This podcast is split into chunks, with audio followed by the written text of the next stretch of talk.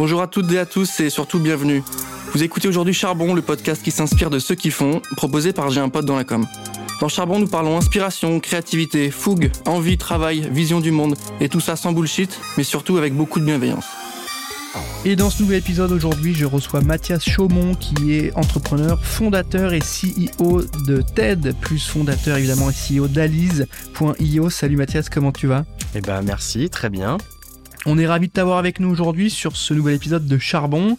Euh, effectivement, il va falloir que tu nous parles de toi, il va falloir que tu nous parles de tes projets, de ton parcours. Tu vas nous donner un petit peu plus d'infos sur tout ça. Euh, aujourd'hui, tu es à la tête de, de boîte. Euh, t'as 33 ans, tu m'as dit, c'est ça C'est ça, ouais, 33 ans. Comment ça se passe? Eh ben très bien, comme euh, une vie entrepreneuriale assez euh, riche hein, finalement, avec toutes ces, ces rebondissements. Mais mais c'est vraiment une belle une belle aventure aujourd'hui que que je vis. Et j'en suis conscient et plutôt fier de ce parcours jusqu'à présent. Est-ce que tu peux nous faire un petit pitch de l'évolution? Je vois que tu es passé chez Omnes Education euh, en master de école de commerce plutôt classique. Est-ce que tu peux nous dire ce qui s'est passé entre ton master de école de commerce, euh, la première boîte, TED, Alice.io, quelle a été la démarche Voilà, qu'on comprenne un peu le parcours avant de rentrer dans le détail. Ouais, tout à fait. Bah, en fait, j'ai un parcours assez atypique euh, finalement. Euh, j'ai fait une école de commerce, donc euh, ex-INSEC, maintenant le groupe ouais. Omnes, donc avec un parcours plutôt sur la partie marketing stratégique. Et puis, euh, comme je savais pas vraiment euh, quoi faire en tant que métier, euh, j'ai basculé dans l'apprentissage assez vite pendant ce parcours. donc d'école de commerce et même avant mes cinq années d'études, je les ai fait en apprentissage et ce qui m'a donné en fait la possibilité de pouvoir découvrir des métiers euh, et de pouvoir me former aussi sur des outils. Et donc euh, j'ai fait plein de métiers différents. J'ai commencé à travailler à l'âge de 17 ans. Donc euh, le premier contrat de travail, c'est mon père qui l'a signé. Ça c'était assez assez rigolo. J'avais mon petit costume et il se trouve que c'est mon papa qui a signé les contrats de travail. Et donc voilà, j'ai commencé à la banque, donc en, en tant que commercial pendant mon apprentissage. Côté INSEC, trois années chez Air France en contrôle de gestion, gestion de projet, côté comptabilité. Et puis après, je suis rentré dans le monde du conseil, euh, finalement, après Air France, euh, donc à l'issue de mes études, et c'était chez Accenture. Et c'est là où finalement j'ai un peu pris euh, bah, plus de maturité professionnelle, et puis surtout compris les, les, outils un peu du marché, les tendances du marché sur tout ce qui est technologique et digitalisation. Et à l'issue de ces trois années chez Accenture, j'ai fait une petite pige dans l'automobile, au marketing, cette fois-ci à mes premiers amours, on va dire.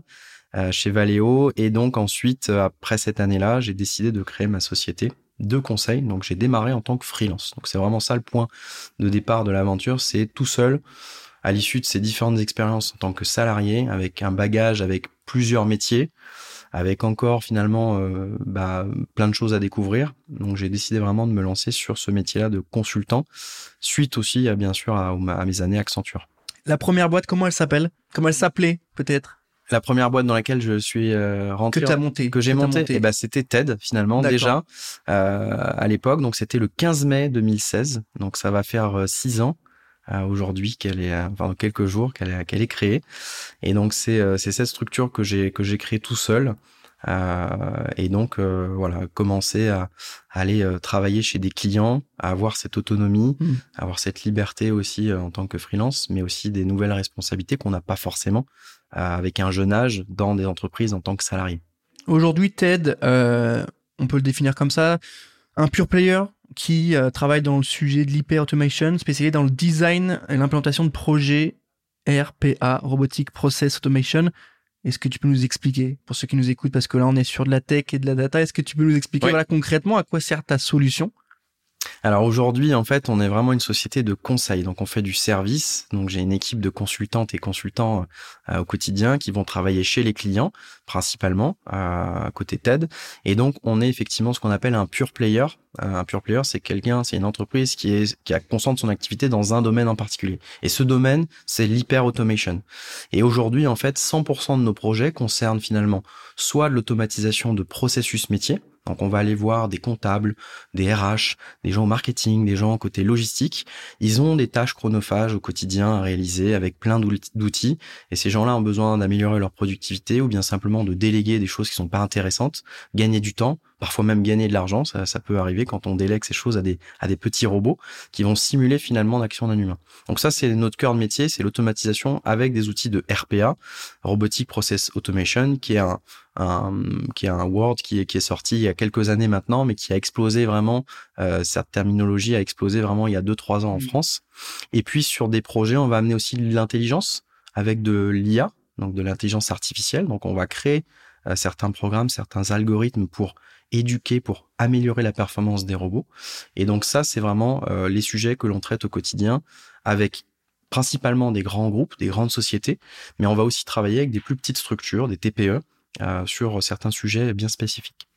C'est hyper intéressant. De toute façon, on, le dit, hein, ça revient dans pas mal d'épisodes, dans pas mal de sujets qu'on traite sur J'ai un pote. Euh, L'automation marketing, c'est un vrai sujet. Beaucoup euh, se penchent dessus. Évidemment, comptable, c'est logique. On, on sait qu'il y a des tâches qui sont euh, vraiment qu'on peut vraiment optimiser. Autant marketing, c'est vraiment un sujet de fond hein, depuis quelques années. Euh, vous bossez avec quel type de clients? C'est des grosses structures, des moyennes, c'est un petit, c'est un peu de tout. C'est quoi? Alors c'est vrai que les fonctions métiers, elles sont assez euh, variées.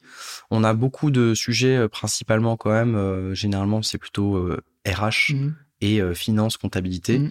Ensuite, on a les achats, mais c'est vrai que le marketing, sales, est un, vraiment un pourvoyeur de cas d'usage intéressant pour de la prospection, pour euh, de l'analyse de données, pour euh, de l'envoi de, de, contenu, ce genre de choses. Donc tout ça, on cherche à vraiment optimiser bah, les canaux de communication et surtout gérer au mieux les funnels de transfert et de transport de données. Euh, aujourd'hui, les clients avec lesquels on travaille, principalement euh, des grosses structures. Donc, on va travailler aujourd'hui avec Orano, Micromania, Saint-Gobain, euh, NJ aussi font partie de nos, clients. Euh, on a la chance de travailler avec des grosses structures, d'être référencé chez eux parce qu'on est spécialiste là où des grosses entreprises de conseil comme Capgemini, Accenture, etc. vont être pluridisciplinaires. Nous, on a vraiment concentré nos forces sur une thématique mmh. et donc c'est ce qui fait qu'aujourd'hui on réplique notre modèle euh, bah, chez n'importe quel client.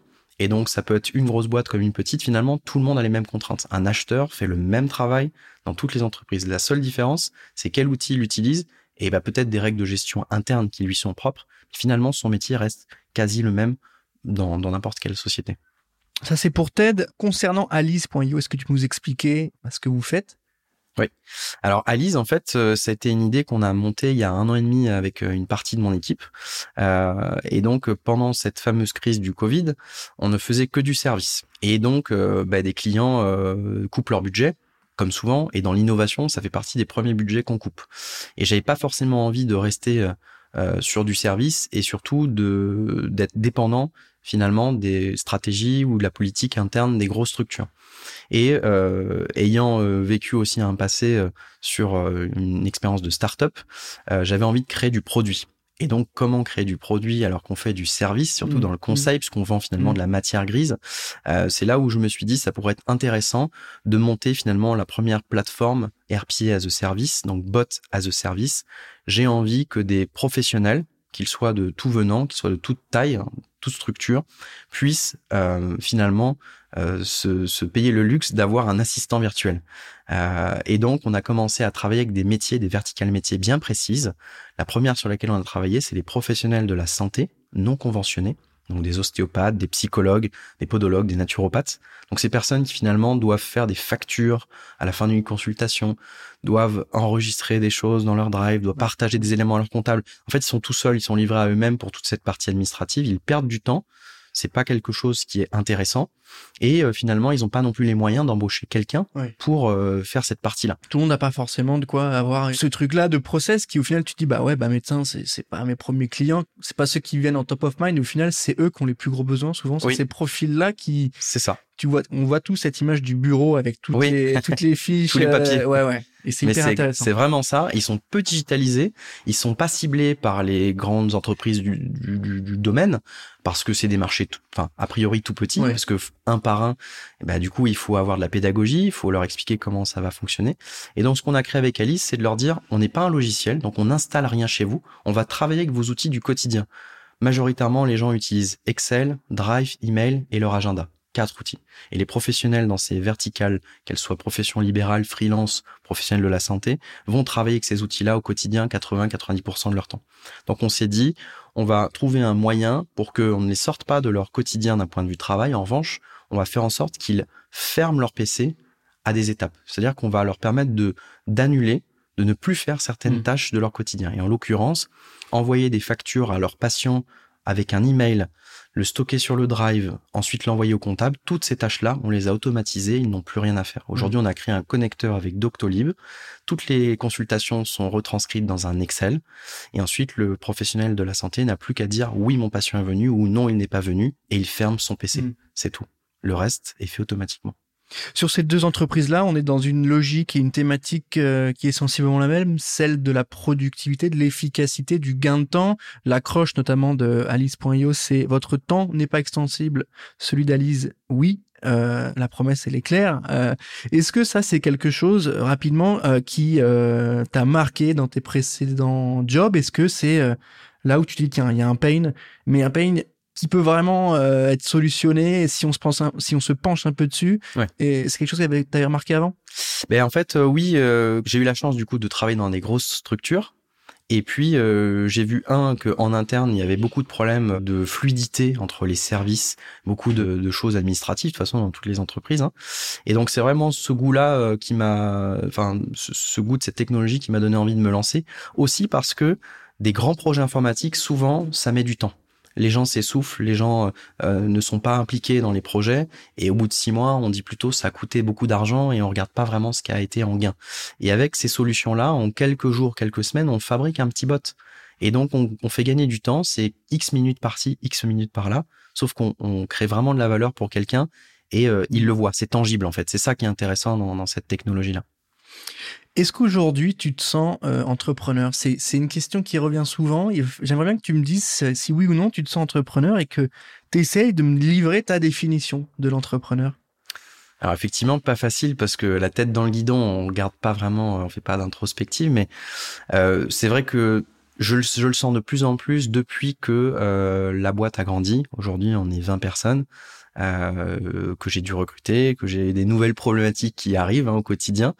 Et donc c'est vrai que euh, finalement la, la, gestion à la fois des, de ses propres problèmes, euh, mais avant de ses propres problèmes, il faut le gérer ceux de son équipe et ceux de ses clients. Là, on prend la dimension finalement de l'entrepreneuriat. Donc pour moi, un entrepreneur, ça va être quelqu'un qui va avoir une idée, qui va pouvoir la concrétiser avec l'aide des bonnes personnes, parce que je pense qu'il faut toujours bien s'entourer, c'est un peu le, principe même de l'entrepreneuriat, et puis surtout créer de la vraie valeur.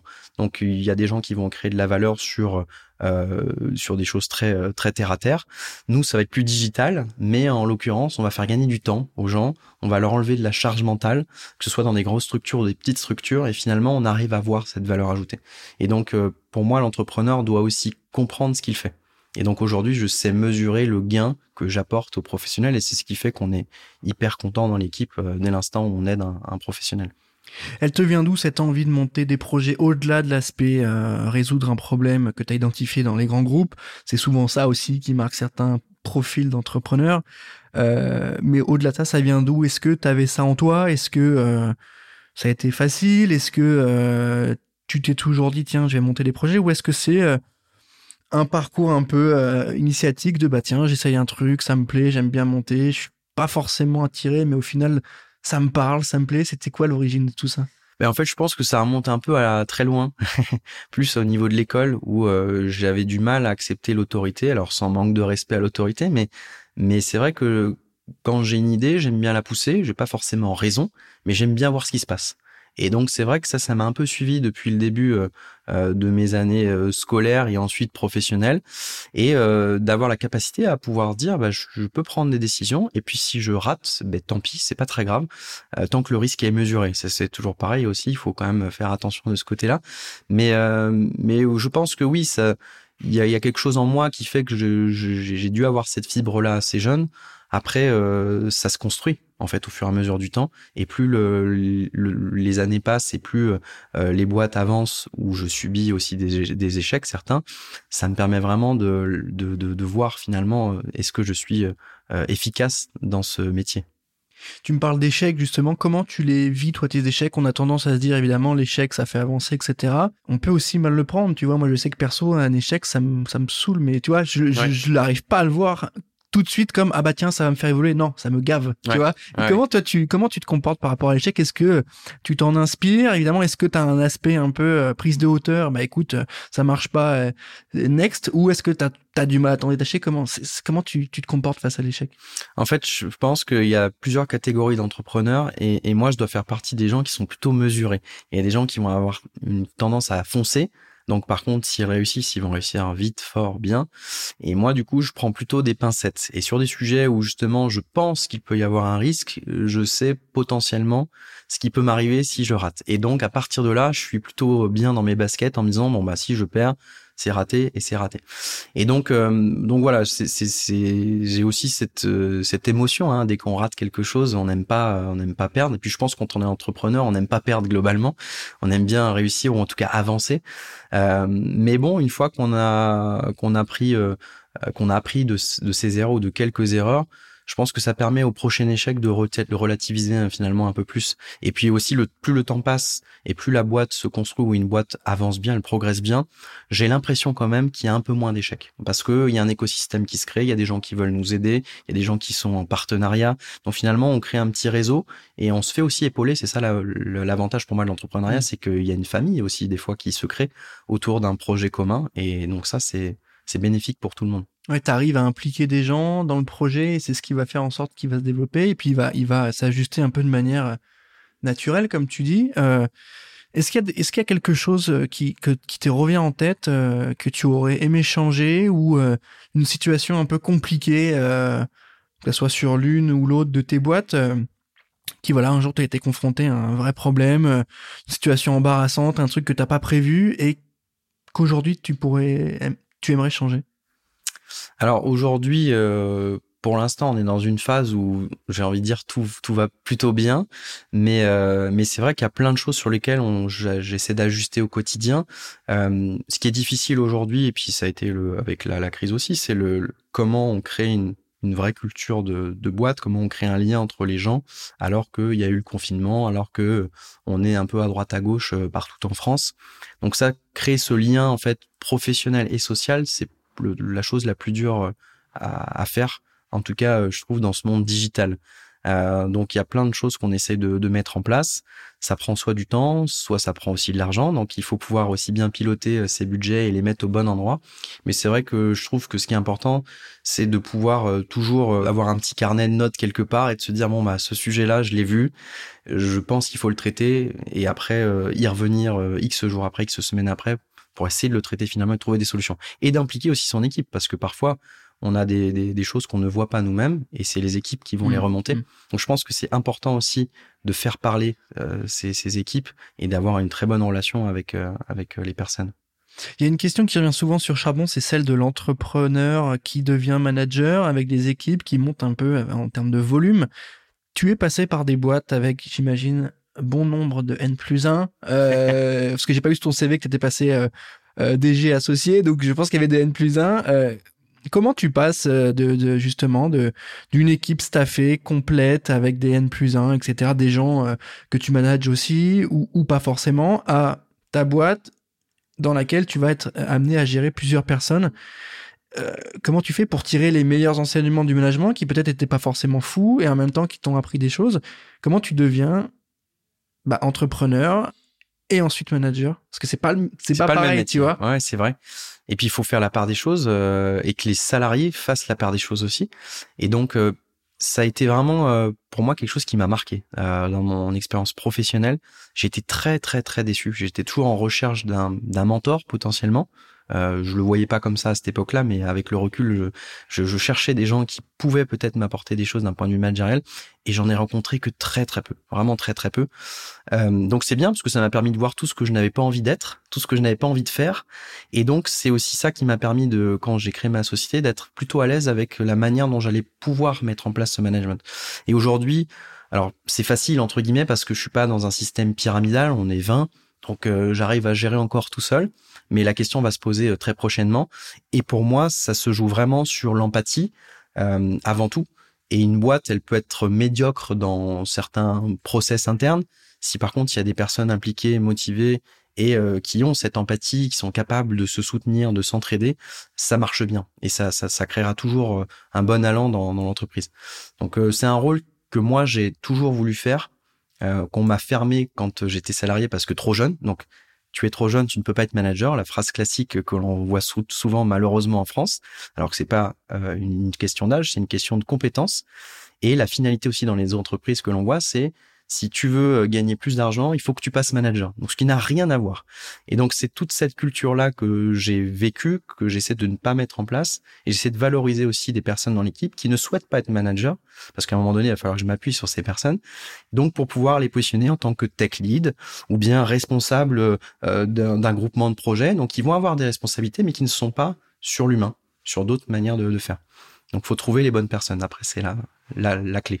C'est hyper intéressant cette euh, ce que tu me dis sur euh, faire monter les gens en compétences et aussi en, manager, mais pas forcément humain comme tu as dit, plutôt sur des projets, parce qu'il y en a qui euh, qui savent faire, qui sont bons, que tu as envie de faire monter en compétences pour gérer d'autres personnes, mais qui eux ne veulent pas avoir cette pression-là, peut-être aussi d'être en charge de d'autres personnes. Donc il faut leur faire comprendre que c'est bien si t'amènes l'équipe et en même temps laisser un peu libre, c'est très compliqué. Ce, truc qui est pas du tout top-down à base de N plus 1, N plus 2, N plus 3, euh, c'est compliqué. Euh, il y a une autre question qui, bah, qui, est, qui est le, la suite de ça, c'est le recrutement. Toi, aujourd'hui, euh, t'as pas eu de formation de dev?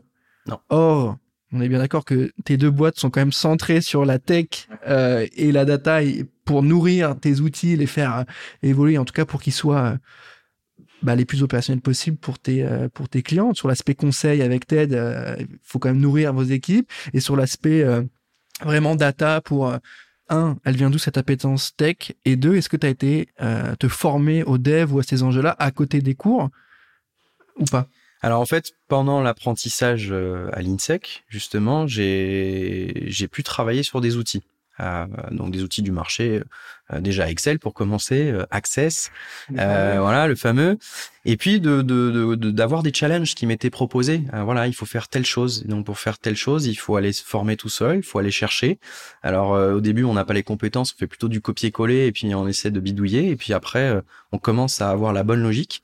Et donc je me suis auto-formé, en fait, réellement auto-formé sur la partie tech parce que ça m'a plu et surtout que j'avais envie de répondre à des challenges. Pas tellement le côté coding qui me plaisait, mais de me dire j'ai un client qui me demande quelque chose mon, boss me demande quelque chose, il m'a demandé de le faire en cinq jours, je vais lui faire en quatre et je vais lui faire mieux que ce qu'il m'a demandé. Donc ça, c'est toujours été des challenges que je m'imposais un peu à moi-même.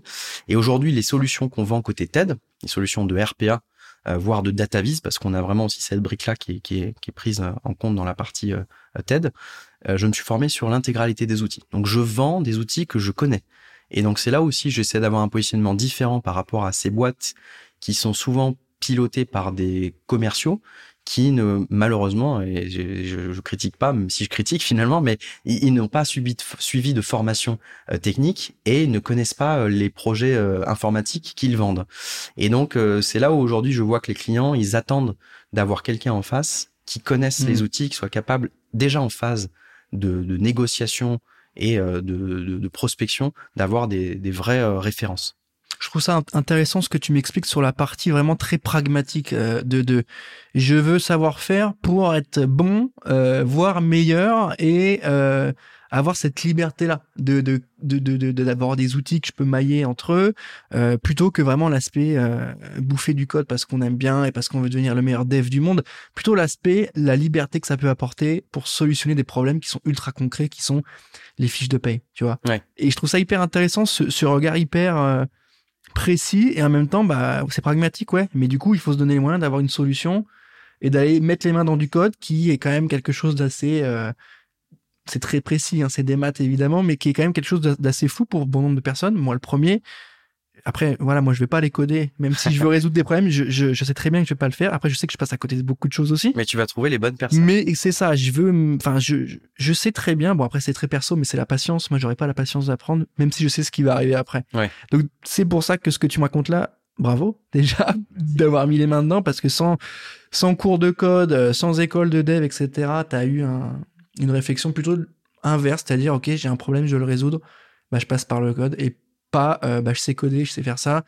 Euh, dans quel secteur je peux aller bosser Ouais, c'est résoudre vraiment une problématique spécifique.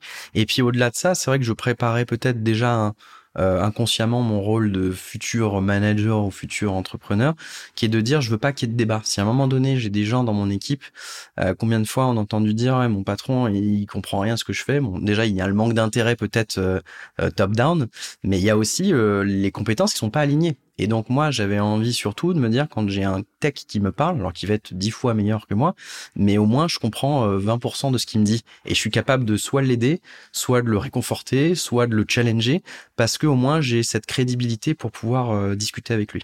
Et c'est ce qui fait aussi, j'imagine que vos argumentaires de vente sont beaucoup plus rodés ou en tout cas efficaces parce que vous connaissez le produit et que j'imagine que euh, quand tu es face à un client et que tu dois lui expliquer la plus-value, bah t'es pas en train de lui dire mais attendez, vous allez gagner du temps. Ouais, ça c'est évidemment c'est ce que vous vendez. Maintenant, c'est qu'est-ce qu'il y a dedans. C'est ça. Ben, c'est ce que je dis souvent aux clients. La présentation que je fais, tout le monde peut la faire. C'est du marketing, c'est des slides. Par contre, c'est comment on le fait. Ça, on peut vous le montrer. Et on a des démos. On fait, on s'attache à avoir systématiquement des livrables associés à nos cas d'usage, à nos exemples. On fait des vidéos de démonstration. Donc, pour pouvoir faire en sorte que le client se projette. Et puis quand on parle à un directeur financier ou un comptable ou un marketeur, euh, on a derrière un discours intéressant côté TED, mais côté Alice, on doit switcher parce que là on s'attaque à, des personnes euh, d'un point de vue marché qui ne comprennent pas euh, la tech et d'ailleurs on va pas leur faire un discours sur la tech. Donc quand on discute avec un ostéopathe un comptable, un avocat, un auto-entrepreneur, c'est les cibles aujourd'hui que l'on a côté Alice, ben, euh, on doit avoir un tout autre discours. Donc finalement, il faut être capable aussi d'avoir euh, ce switch dans le cerveau pour pouvoir expliquer la même chose, un robot, mais d'une manière totalement différente en fonction de la population que l'on a en face de soi. Ça, c'est un exercice qui est pas facile. C'est hyper intéressant cette approche à la fois conseil et de l'autre côté avec Alice euh, très outil, tool, SaaS. C'est bon au-delà de ça, c'est un modèle d'affaires qui est très bon, hein, le SaaS, qui permet de, scaler assez, euh, je vais pas dire rapidement, mais efficacement. Euh, c'est hyper intéressant. Vous avez un profil d'audience et de prospects un peu difficile à gérer, tu viens de le dire. Il faut aller euh, les rencontrer. Comment tu adaptes ton discours au-delà des, profils d'audience, mais et de tes prospects? Comment tu arrives à faire la différence en disant voilà, parce que en vrai, on va sur Apple Apple Store, outils productivité il y en a plein. Il y en a plein. Tu vois ce que je veux dire? Comment on fait la différence au-delà de l'aspect très, euh, très, euh, on est les meilleurs? Bon, voilà. Mais comment on trans comment vous avez transformé votre produit en marque avec des valeurs, avec des promesses? Comment vous faites ce travail-là de différenciation? Alors aujourd'hui, la différenciation, elle est effectivement infime mais quand on l'exprime, elle devient plus limpide. C'est que comparé à des outils euh, qu'il y a sur le marché, euh, que l'on va parfois juste faire en mode plug and play, ils vont répondre à une problématique. Et en fait, l'avantage de ce qu'on fait nous, c'est qu'on répond pas à une problématique, on répond à une multitude de problématiques. Finalement, on répond à un processus métier précis. Donc, euh, un ostéopathe, quand il va sur l'Apple Store ou Play Store d'Android de, ou, ou autre, il va trouver des applications qui sont peut-être trop généralistes pour lui. Et donc nous, ce qu'on s'est dit, c'est qu'il y a des marchés qui sont quand même assez conséquents en France, de professionnels, qui ont une standardisation dans leur façon de mmh. travailler.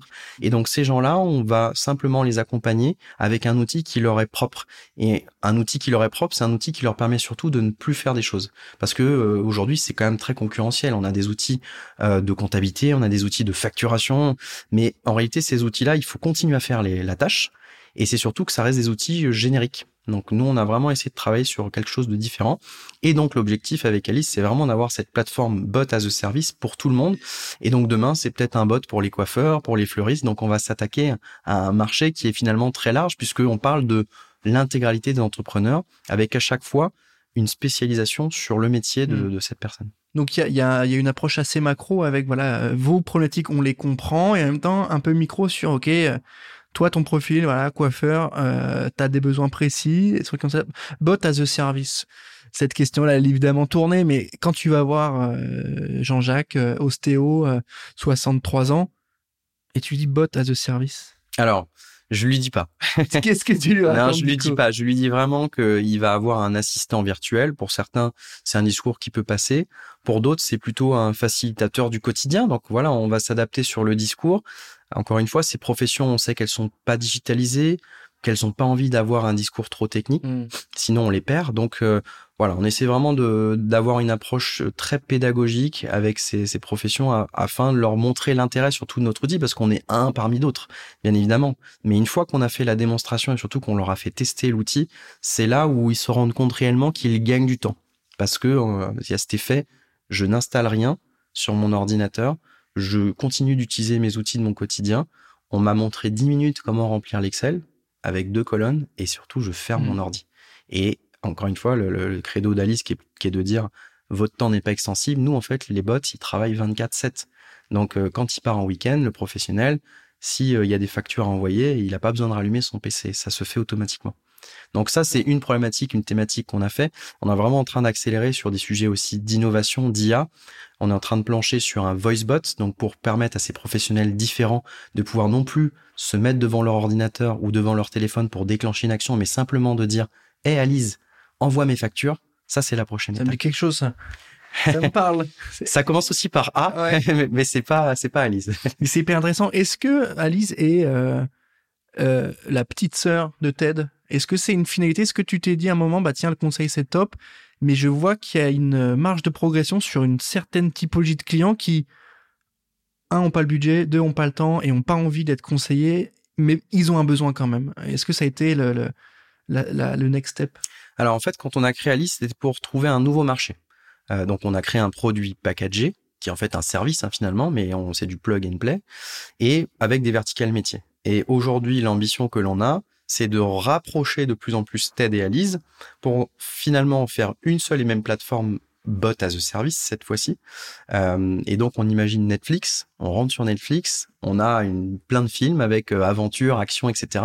Donc sur cette plateforme, on va pouvoir aller trouver euh, les choses qui vont nous intéresser selon ma profession. Je suis comptable, je suis fleuriste, je suis acheteur. Et en fonction de ça, on va me proposer des assistants virtuels qui vont faire des choses pour moi. C'est ça la finalité, c'est vraiment de réconcilier finalement les, les marchés qui sont très éloignés de la tech et ceux qui sont plutôt euh, avant-gardistes ou dedans au quotidien, les grosses structures, de pouvoir les amener sur notre plateforme. Et donc, si c'est un bot qui est euh, tout fait, tout prêt, c'est du plug and play.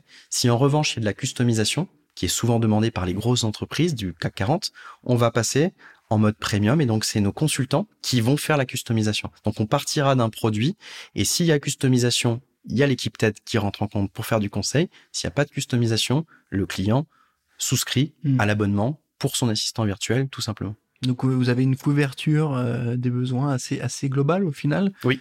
Tu peux nous citer deux trois gros clients euh, de TED ou d'Alice aujourd'hui? Alors côté Alice, euh, des ostéopathes, des psychologues. Donc après, je pourrais citer leur prénom, leur nom, mais on a quand même. Allez, dis-moi tout. Est-ce que c'est Étienne? Voilà, c'est Étienne, c'est Jean-Jacques qui a 63 ans. Euh, on a des comptables aussi avec lesquels on travaille. Et puis on commence à avoir des sociétés de qui font du commerce mmh. parce qu'on a créé un assistant qui s'appelle Alice Calendar qui permet de faire de la prise de rendez-vous et de gérer ces rendez-vous beaucoup plus mmh. efficacement. Mmh. Donc voilà, on travaille avec différents corps de métier maintenant côté Alice, côté TED. Là aujourd'hui, ben, c'est vrai qu'on a la chance de travailler avec des quand même des groupes assez importants qui nous font confiance. Euh, on sait que c'est très dur de se faire référencer en tant que petite structure. Il y a souvent des barrières à, l'entrée, puis c'est un marché qui reste concurrentiel. Mais comme on est dans une niche et que on est spécialisé, bah, aujourd'hui on a réussi à rentrer chez pas mal de, clients intéressants. Donc notamment, euh, voilà, comme je le disais, Orano, Framatome, Engie, euh, Micromania, Saint-Gobain, Prisma Media, mmh, voilà, ce mmh. genre de, de, de, de sociétés qui finalement euh, ben, pourrait très bien s'attacher au service d'une entreprise qui a pignon sur rue, qui est connue, mais qui va, un, être plus cher, deux, qui ne va pas être spécialiste, et trois, finalement, qui va pas forcément leur amener de la flexibilité sur aussi, euh, j'ai un besoin, est-ce que vous pouvez faire de l'innovation pour moi? Nous aussi, on a la chance de pouvoir euh, travailler avec des clients qui n'ont pas le, les moyens d'avoir quelqu'un qui va faire de l'innovation, et donc qui s'attachent euh, enfin, ils s'attachent à, à, à, nous, à nous faire travailler finalement pour exercer certains sujets euh, d'innovation. Donc on va on va essayer de créer un algorithme pour eux, on va essayer de créer un module pour eux et on va partager finalement les coûts de développement puisqu'on est dans l'innovation euh, commune. C'est hyper intéressant ce que tu nous racontes notamment sur la partie vraiment euh, différenciation des offres avec des choses sur mesure qui sont réfléchies, qui sont on le sent le fruit d'un travail et d'une réflexion évidemment moi, j'aimerais bien que tu me parles un peu de toi aussi, là, sur la partie vraiment euh, perso. Aujourd'hui, tu as deux boîtes qui fonctionnent bien, euh, avec des clients assez prestigieux que tu viens de citer. C'est quoi ta plus grosse fierté aujourd'hui? Est-ce que euh, c'est de signer du Saint-Gobain ou est-ce que c'est de, d'arriver à gérer vie perso plus vie pro? C'est quoi ta plus grosse fierté? Alors la plus grosse fierté pour moi, c'est euh, il y en a plusieurs en fait. La première, c'est que je pense qu'on m'attendait peut-être pas, mais ça c'est plus un, c'est très c'est très nombriliste, hein, mais mais euh, on m'attendait peut-être pas à ce niveau-là on va dire, de pouvoir créer une société, de pouvoir gérer des gens, de pouvoir trouver des clients prestigieux, etc. La deuxième, c'est de, de, de créer de l'emploi. Pour moi, c'est hyper important. Depuis très longtemps, euh, je, je, je, travaille du coup. J'ai fait de l'apprentissage. Je suis très attaché à la culture de l'entrepreneuriat, à la culture de l'apprentissage surtout. Et donc de pouvoir créer de l'emploi, de, de faire apprendre des choses à d'autres personnes. Moi, j'aurais aimé qu'on me transmette peut-être des choses plus rapidement, et j'ai pas eu l'opportunité euh, peut-être. Hein. Et aujourd'hui, j'essaie vraiment de transmettre à mes équipes euh, des choses. Euh, et, euh, et, ça, ça me rend vraiment fier de pouvoir me dire, ils sont arrivés à un niveau parce que peut-être je les ai un peu aidés à, à, finalement éclore. Et puis le troisième point, oui, c'est de pouvoir gérer cet équilibre vie perso, vie privée. Quand j'ai démarré en tant que freelance, c'est aussi parce que pas j'avais envie de gagner plus d'argent qu'en tant que salarié, parce qu'on peut gagner par ailleurs très bien sa vie en tant que salarié. C'est juste que je voulais avoir la liberté de travailler où je voulais, avec qui je voulais. Donc euh, ça amène des contraintes, mais c'est vrai qu'aujourd'hui ça c'est un facteur important de pouvoir se dire si je dois couper, euh, je coupe. Alors s'il m'arrive à très assez assez peu hein, finalement, mais euh, en tout cas on a toujours l'opportunité de décider ce que l'on fait. Ça c'est intéressant. Je trouve ça assez intéressant l'aspect vraiment d'un côté très perso sur bah ouais je l'ai fait tu vois et ce et c'est c'est pas nombriliste hein, c'est c'est je trouve que c'est hyper sain et hyper sincère de se dire ouais bah je pensais pas y arriver je pense d'autres personnes n'y pensaient pas bah voilà c'est fait tu vois et puis après l'aspect plus humain avec l'équipe c'est hyper intéressant aussi est-ce qu'il y a un, un, sujet qui, qui te parle et qui te manque? Alors aujourd'hui, je pense que ce qui me manque, alors qui me manquait pas euh, depuis quelques années, mais avec la Covid, ça a peut-être renforcé, c'est d'avoir des locaux. Je pense que ça, c'est un point important, une étape d'après. Alors c'est un investissement. Euh, on fait des choix. Et c'est vrai qu'aujourd'hui, on va plutôt euh, recruter plutôt que de prendre un, bureau euh, à temps plein. Euh, et, et, ça, c'est un, c'est un point qui pour moi est important parce que ça va permettre de faire passer un cap à la boîte, de vraiment renforcer les liens, d'encore plus mettre euh, au centre de l'entreprise cette culture qui va être portée par les salariés. Aujourd'hui, Ted, Alice, on dit ah, égal Mathias Chaumont, mais de plus en plus, j'ai envie qu'on ne parle plus de moi, j'ai envie qu'on se dise c'est euh, telle telle personne dans l'entreprise et que ce soit eux qui soient mis en avant parce que finalement, euh, moi aujourd'hui, je commence à être plus plus un chef d'orchestre qu'un exécutant, même si j'aime bien encore mettre les mains un peu dans le, le cambouis. Hein, J'adore ça, travailler pour les clients, faire encore deux trois petits euh, tableaux de bord à droite à gauche. Euh, mais c'est vrai que c'est c'est ça qui aujourd'hui me manque, c'est d'avoir un, un endroit où on peut tous se retrouver assez fréquemment tu nous parles de, toi en, tête de la de la de tes deux marques, etc. Est-ce que toi, le personal branding aide ou a aidé euh, au développement de tes deux boîtes? Est-ce que euh, euh, ça a été un vrai levier? Est-ce que tu as plus communiqué sur toi et sur les services que tu proposais à travers tes marques? Ou est-ce que tes marques ont tout de suite été hyper identifiées?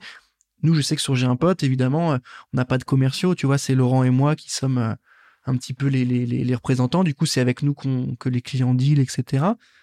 Comment tu t'es comment tu t'es confronté à ça, toi? Alors, dans le conseil, c'est vrai que le personal branding, c'est pas facile. Euh, il y en a quand même euh, assez peu globalement. Après, c'est euh, intéressant. Enfin, j'ai essayé de faire la preuve par l'action, en me disant, bah, si je veux que des clients travaillent avec moi, il faut que ce soit limpide. Il faut qu'ils disent, ok, on connaît son parcours, on sait ce qu'il a fait chez d'autres clients et on le veut. Et donc, ma première stratégie, ça a été de travailler avec les éditeurs, donc les, les entreprises qui fabriquent les logiciels, de pouvoir utiliser leurs solutions donc de l'exploiter un maximum, de pouvoir aller chez les clients pour installer ces solutions, euh, montrer qu'il y a de la valeur en travaillant sur ces solutions et ensuite de vraiment créer des partenariats forts avec ces éditeurs. Et finalement, c'est grâce à cette stratégie aussi euh, de partenariat, ça m'a permis en fait d'avoir une voix externe qui a porté mon discours ou qui s'est dit bah voilà a priori Mathias Chaumont et ensuite euh, Ted, Alice font du bon travail, allez voir ce qui se passe de leur côté. Donc voilà, le personal branding est pas hmm. hyper poussé, mais, euh, mais en tout cas, euh, j'espère que ça pourra être à l'avenir euh, quelque chose qu'on pourra un peu plus creuser. Et du coup, qu'est-ce que tu penses de tous ces gens de LinkedIn qui parlent beaucoup, souvent, parfois pour pas grand-chose, rarement pour des choses vraiment utiles, et en même temps ça fait lance. Qu'est-ce que tu penses de ce monde-là qui est très t'es dedans, hein, t'es entrepreneur, t'es Startup Nation. Qu'est-ce que tu penses de tout ça? Est-ce que, euh, est-ce que ça te parle? Est-ce que ça te, ça te fait marrer? Est-ce que t'es indifférent? Est-ce que ça t'agace? Est-ce que t'aimes bien suivre Alors moi, je suis très consommateur. Euh, je passe un peu mes journées sur LinkedIn et c'est vrai que je scrolle comme euh, des gens vont scroller sur Instagram pour regarder des photos. Et je, je regarde un peu tous les, les textes, les posts. Donc certains me font rigoler et puis euh, d'autres m'apprennent aussi des choses. Hein. Il y a, y a c'est une bonne source d'information ou des fois inspirant. Il y a des, des gens qui sont inspirants hein, sur LinkedIn, mais euh, je cherche pas fondamentalement fondamentalement quelque chose en particulier. Je suis juste consommateur, voilà, de, de, de, ce qui se passe et d'être toujours un peu au fait de ce qui se passe. Euh, et c'est vrai que parfois il peut y avoir des, des, des, sujets euh, qui peuvent être un peu irritants ou de se dire oh, bah, cette personne là j'ai l'impression qu'elle a pas fait grand chose mais en même temps je veux pas juger. Et elle elle essaie de dicter un peu euh, le, le, monde sur sur un domaine. Donc après voilà faut respecter et je pense que chacun veut y mettre son son affect euh, dans dans, dans ce réseau. Mais euh, c'est pour moi quand même un vrai vecteur de business euh, et de rencontres je, je trouve que c'est vraiment un fabuleux réseau social LinkedIn moi, j'adhère totalement. non, mais c'est vrai, hein, nous, euh, on, a, on, a très vite vu qu'il y avait un levier, etc. C'est et en même temps, de plus en plus, ça redevient un peu le Facebook. Tu vois, en quelques années, ça c'est euh, ça, ça a pris. Bientôt les photos du chien et. c'est déjà le cas. Franchement, moi, je vois passer des, des, des cases entre guillemets hein, parce qu'on s'envoie des exemples des fois. C'est fou, c'est fou, c'est fou. Ce qui se passe, c'est fou. Mais en tout cas, comme tu le dis, on peut pas le nier. C'est un vrai accélérateur de business, de rencontres, que ce soit pour être connecté, se parler ou devenir partenaire. La finalité est pas la même, mais en tout cas, il y a des connexions et ça marche plutôt bien. On, va dire la vérité. Euh, j'aimerais bien que tu me donnes, toi, ensuite, Mathias, pardon, ta définition de charbonner. C'est la question un petit peu phare de ce podcast, de ce format. Il faut que tu nous répondes. Comment tu définis le terme de charbonner? Alors, pas facile. Euh, on peut parler de barbecue ou pas avec euh, Écoute, ça va arriver. Hein. On, est bientôt là. Hein. non, mais pour moi, le, je pense que il y a, y, a, y a un mot qui s'y prête bien, c'est l'énergie. Euh, c'est travailler, bien évidemment, charbonner, c'est travailler, mais c'est y mettre de l'énergie. Et l'énergie, elle peut pas être constante finalement. Et c'est vrai que euh, charbonner, il faut savoir prendre les temps de pause et il faut savoir charbonner pour mettre des coups d'accélérateur à certains moments. Donc c'est vraiment, c'est vraiment gérer son énergie et potentiellement euh, son stress, euh, tout en essayant de garder une bonne forme de productivité pour, productivité, pardon, pour avoir un tempo euh, qui soit constant. C'est euh, je travaille pour créer de la valeur, je travaille pour faire ceci, je travaille pour faire cela. Et il faut qu'il y ait toujours un but finalement. Donc euh, voilà, je le résumerai euh, pas très pas très succinctement, mais c'est une longue définition, mais en tout cas ça, ça, ça m'évoque plutôt pas mal de, de, de choses. Non mais c'est hyper intéressant. J'aime bien cette notion de tempo qui est, euh, qui est très musical, mais qui en même temps, euh, je vais utiliser un verbe, mais rythme notre vie, parce que c'est vrai, c'est du tempo en fait, c'est exactement ça. C'est j'accélère euh, parce que c'est juin et qu'il y a plein de trucs qui vont arriver. Et après, boum, on ralentit sur août. Après, on accélère sur octobre parce que c'est la rentrée. Puis après, novembre, décembre, on ferme l'année, on prend des culs de budget. Enfin, je trouve ça assez parlant et cette image du tempo, je trouve, est plutôt, est plutôt éloquente. donc, merci pour ces infos-là. On arrive à la fin, euh, Mathias, de l'épisode. Il va falloir que tu nous euh, donnes deux, trois tips. On peut pas partir et te laisser ah. partir sans tips pour les gens qui nous écoutent, jeunes, moins jeunes, qui ont envie de lancer des projets, qui ont envie d'entreprendre ou qui ont envie de rejoindre un projet entrepreneurial. Ce qu'il faut savoir, est-ce que voilà, tu as un conseil à donner à ceux qui nous écoutent, euh, futurs entrepreneurs ou entrepreneurs déjà euh, entre guillemets actifs? Ouais, non, c'est un peu le un des mots que j'ai cité tout à l'heure pour moi qui est hyper important. On peut être, moi je me considère pas comme bon, plutôt médiocre partout, mais c'est bien d'être médiocre partout, ça, ça fonctionne aussi. Mais c'est surtout d'avoir cette, ce goût de l'apprentissage. Je ne sais pas faire ce matin, je sais faire cet après-midi. C'est un peu ça euh, ce qui moi m'anime au quotidien. Et peu importe la situation, si je n'arrive pas à la résoudre, je vais essayer de trouver une solution ou une personne pour m'aider ou pour me former ou alors moi-même je le fais. Donc c'est ce goût de l'apprentissage pour moi important à toujours être dans l'ouverture, la curiosité. On y revient un peu souvent mais qui fait pour moi avant tout être un bon entrepreneur. Et ensuite, la deuxième chose, c'est d'avoir des qualités humaines. Et donc, on peut pas réussir en écrasant les gens. Enfin, moi, je, je pense pas. Euh, et donc, c'est pour ça qu'aussi l'empathie, comme je disais tout à l'heure, ou la pédagogie, euh, le fait de pouvoir euh, aider quelqu'un avant soi-même, il va être valorisé, il va se sentir bien, il va surtout vous le rendre. Donc ça, c'est des choses pour moi qui sont importantes quand on démarre sa vie d'entrepreneur, c'est déjà poser les bases de ses propres valeurs. Hyper intéressant. Le, mot valeur qui revient pas si souvent que ça en vérité, mais qui, qui je trouve, est toujours utile de remettre un petit peu en avant.